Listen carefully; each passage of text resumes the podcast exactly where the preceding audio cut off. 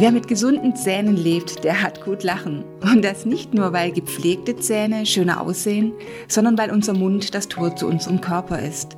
Unsere Zahn- und Mundgesundheit hat einen wesentlichen Einfluss auf unsere Gesamtgesundheit. Deshalb informieren wir Sie bei Auf den Zahn gefühlt, dem Podcast des IZZ, einer Einrichtung der Kassenzahnärztlichen Vereinigung Baden-Württemberg und der Landeszahnärztekammer Baden-Württemberg über verschiedene Themen rund um das Thema Mundhygiene und gesunde Zähne.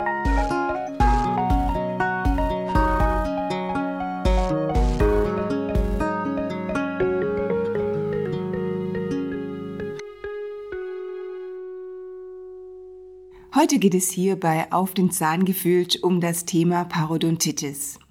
Irgendwie hat den Begriff jeder auch schon mal gehört, doch was sich genau dahinter verbirgt, wie Sie sich davor schützen können und was Sie unternehmen können, wenn Sie tatsächlich eine Parodontitis haben sollten, das klären wir heute hier mit unserer Expertin, Frau Professor Dr. Petra Radka-Grüger. Sie ist Leiterin der Sektion Parodontologie in der Abteilung für Zahnerhaltungskunde und Parodontologie der Uniklinik Freiburg, Spezialistin für Parodontologie der Deutschen Fachgesellschaft für Parodontologie der DG Paro und leitet außerdem noch den Masterstudiengang Parodontologie und Implantattherapie. Herzlich willkommen, Frau Professor Dr. Petra Radka-Krüger. Ja, herzlich willkommen. Ich freue mich auch sehr, dass ich heute ein bisschen was dazu sagen kann. Ja. Frau Professor Radka-Krüger, Parodontitis gilt als stille Erkrankung. Erklären Sie uns bitte, warum gerade dieses Attribut ausgewählt wurde. Ja, wenn wir mal überlegen, wie viele Patienten erkrankt sind, dann sind es etwa 10 Millionen Menschen in Deutschland an einer schweren Parodontitis und 20 Millionen Patienten sind behandlungsbedürftig wegen Parodontitis aber die wenigsten haben deutliche Symptome. Das heißt, eigentlich merken sie gar nichts, außer vielleicht ein ganz kleines bisschen Zahnfleischbluten. Und deswegen ist es dann oft so, dass Patienten viel zu spät zu uns kommen und dann schon ja sehr starke Erkrankungen haben, die dann, ich sag mal, nur sehr schwierig zu behandeln ist. Deswegen legen wir sehr viel Wert, dass Patientinnen äh, auch auf Frühsymptome achten, wie zum Beispiel Blutung, das ist eines der ersten Symptome. Und manche Patienten meinen ja, das wäre normal, wenn ein bisschen die Zähne, das Zahnfleisch blutet. Ich sage immer, stellen Sie sich mal vor, bei Ihnen würde es aus dem Ohr bluten, dann äh, fänden Sie das auch nicht so normal. Und deswegen Zahnfleischbluten ist ein Frühsymptom eben einer Erkrankung und hier eben einer Parodontitis. Dann auch die Rötung am Zahnfleisch, geschwollenes Zahnfleisch, Manche Patienten haben Mundgeruch, das merkt dann oft der Partner oder die Partnerin. Und erst später kommen dann diese richtigen schweren äh, Symptome wie zum Beispiel Eiteraustritt, Lockerung der Zähne, Stellungsänderung der Zähne.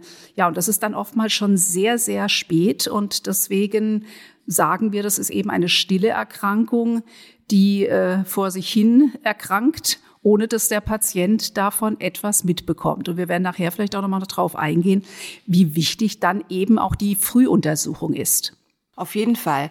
Zuvor, wie kann es eigentlich dazu kommen, dass sich eine Parodontitis im Mundraum ausbreitet? Also zunächst erstmal ist eine Parodontitis eine chronisch entzündliche Erkrankung. Und wir haben im Mund viele Bakterien, ungefähr über 700 verschiedene Bakterienarten. Und die meisten davon sind harmlos und Teil der gesunden Bakterienflora. Das heißt, wir haben ein gutes Verhältnis zwischen den Bakterien im Mund und zwischen der Immunabwehr. Wir nennen das dann eine Symbiose. Wenn jetzt aus bestimmten Gründen der Patient vielleicht nicht mehr gut putzt, Vielleicht kommt er ins Krankenhaus, vielleicht hat er eine Erkrankung, vielleicht leidet er unter Depression, was auch immer. Dann kommt es zu einer Veränderung dieser Bakterien zum Krankhaften hin und der Körper reagiert mit Entzündung. Diese Entzündung ist zunächst erst recht oberflächlich und zwar ist nur das Zahnfleisch betroffen und das kann dann tatsächlich vollständig ausheilen. Das nennen wir dann nicht eine Parodontitis, sondern das ist eine Gingivitis.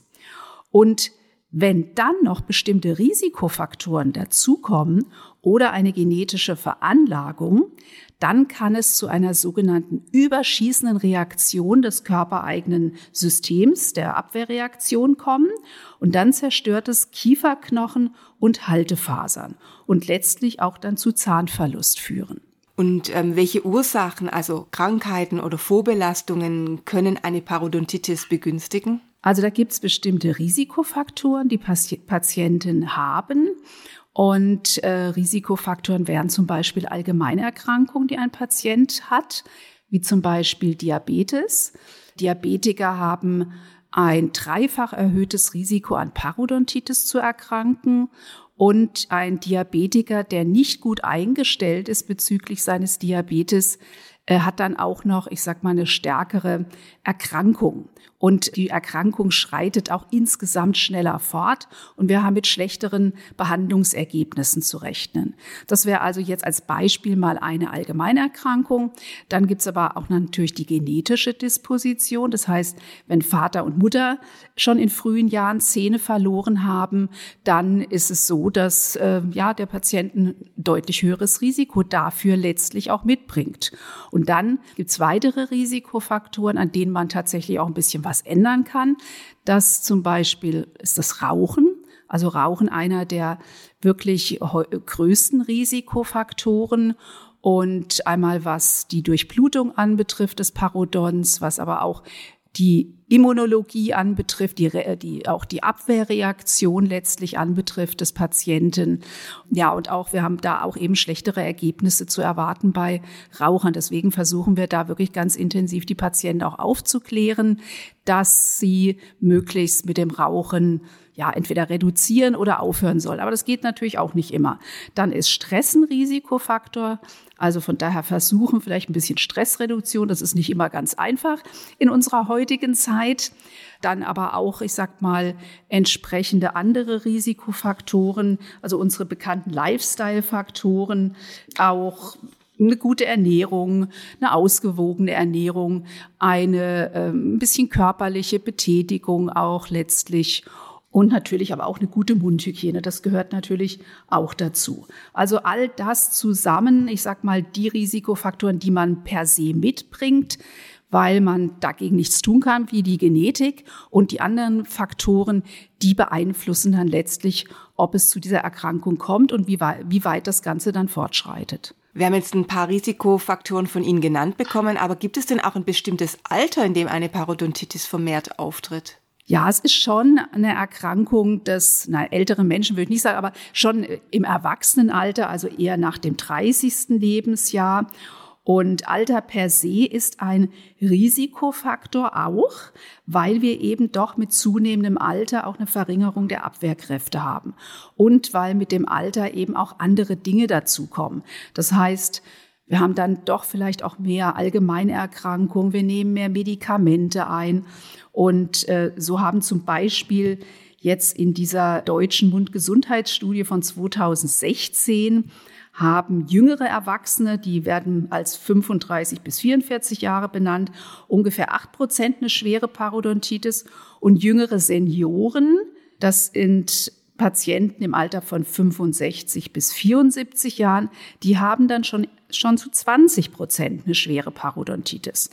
Dennoch möchte ich hier nicht sagen, dass nicht auch jüngere Patienten erkranken können.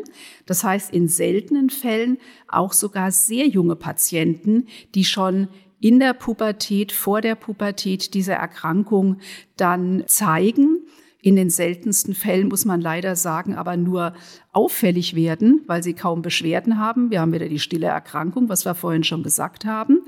Und äh, deswegen ist wichtig, hier wirklich Frühuntersuchungen auch durchzuführen. Wir empfehlen sogar von unserer Fachgesellschaft ab acht Jahren.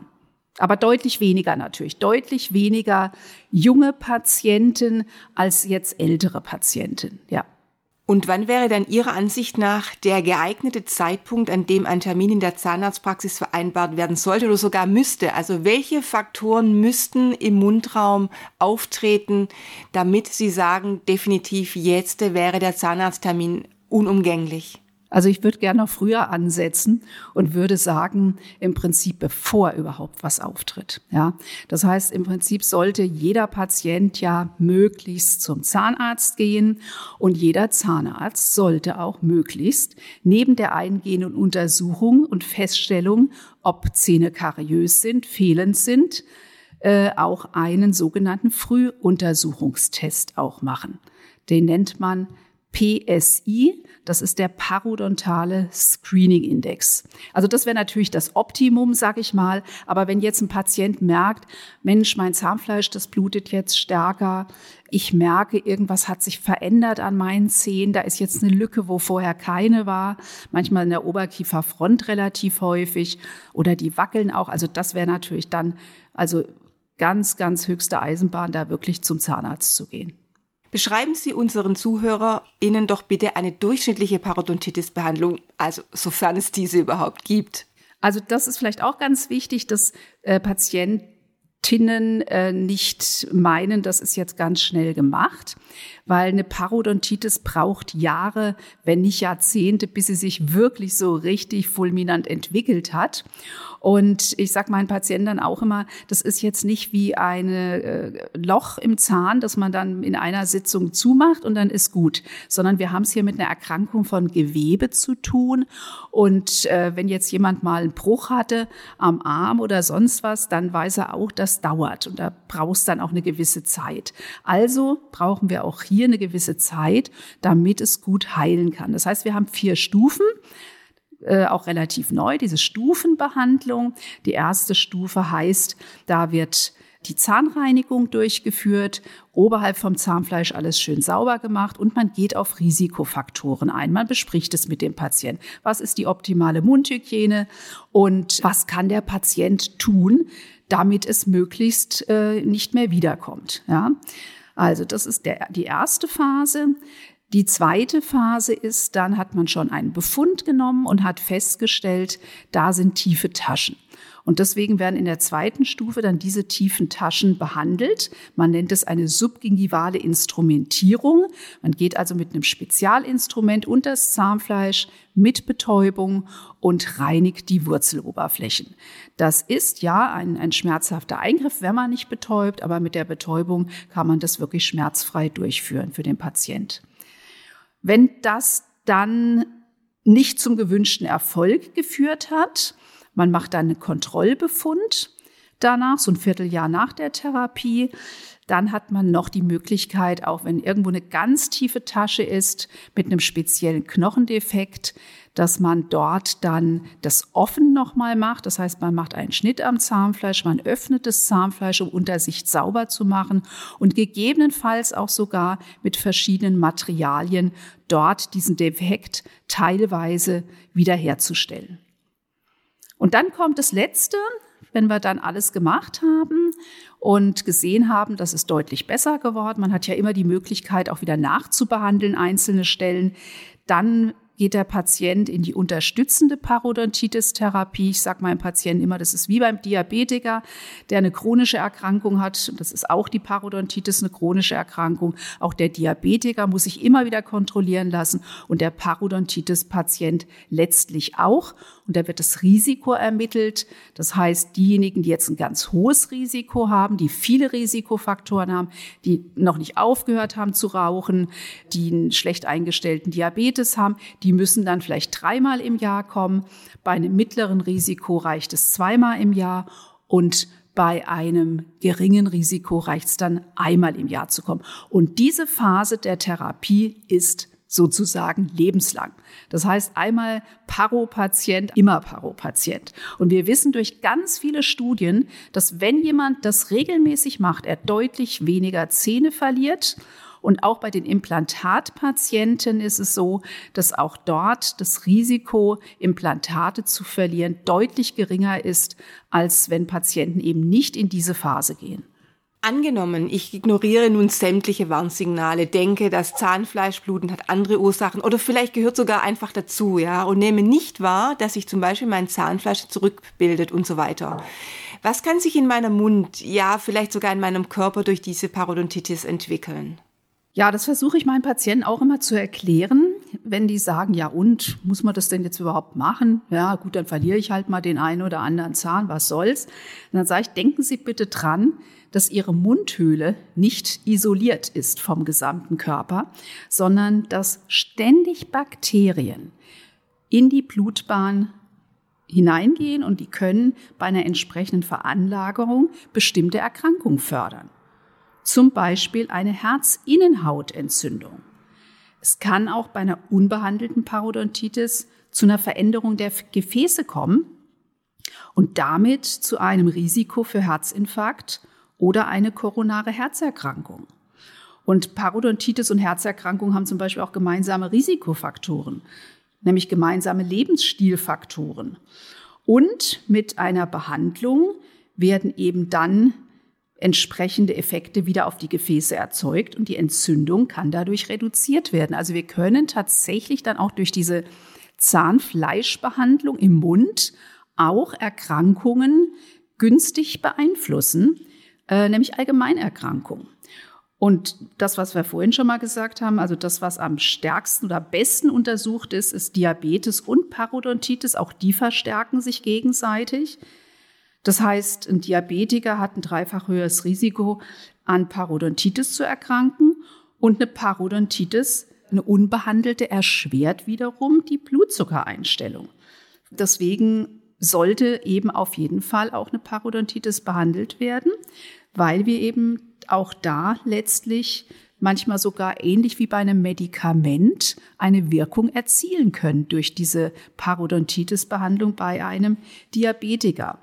Und auf wen ich auch nochmal eingehen möchte, es gibt viele Erkrankungen, das reicht jetzt gar nicht, das alles aufzuzählen, aber auch bei Schwangeren ist es wichtig, dass wir auch dort auf das Zahnfleisch achten und dass wir auch während der Schwangerschaft eine Zahnfleischbehandlung durchführen können.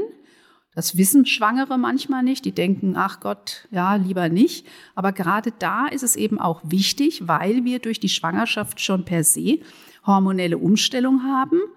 Und es kommt zur Veränderung des, der Zusammensetzung der Bakterien und damit tatsächlich dieses alte Binnenweisheit, jede Mutter verliert bei der Geburt einen Zahn. Kann man vielleicht so nicht sagen, aber es ist schon ein hohes Risiko, wenn man sich eben nicht behandeln lässt und hat eine Zahnfleischerkrankung bei einer Schwangerschaft. Und das, was jetzt in den letzten Studien auch wiederum in den Fokus kam, war eben auch Demenz. Ja, also wir haben, um es nochmal abzuschließen, diesen Punkt, wir haben eine chronische Erkrankung, wir haben eine chronische Entzündung im Körper und die kann eigentlich für nichts gut sein. Ja, und da müssen wir uns davon lösen zu sagen, das ist nur im Mund. Nein, das ist nicht nur im Mund. Ja, das ist ständig. Zum Schluss, was lässt sich denn Ihrer Ansicht nach unternehmen, damit es erst gar nicht so weit kommt und ich von einer Parodontitis gänzlich verschont bleibe?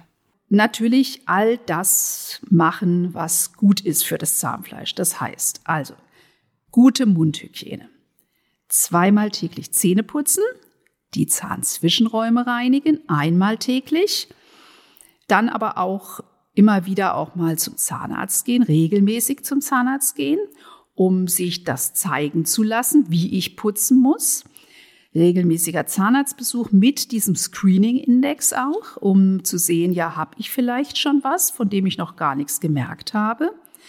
Dann auch ein gesunder Lebensstil, möglichst nicht rauchen oder weniger rauchen, eine ausgewogene Ernährung, sich gut bewegen ab und zu, und Stress vermeiden.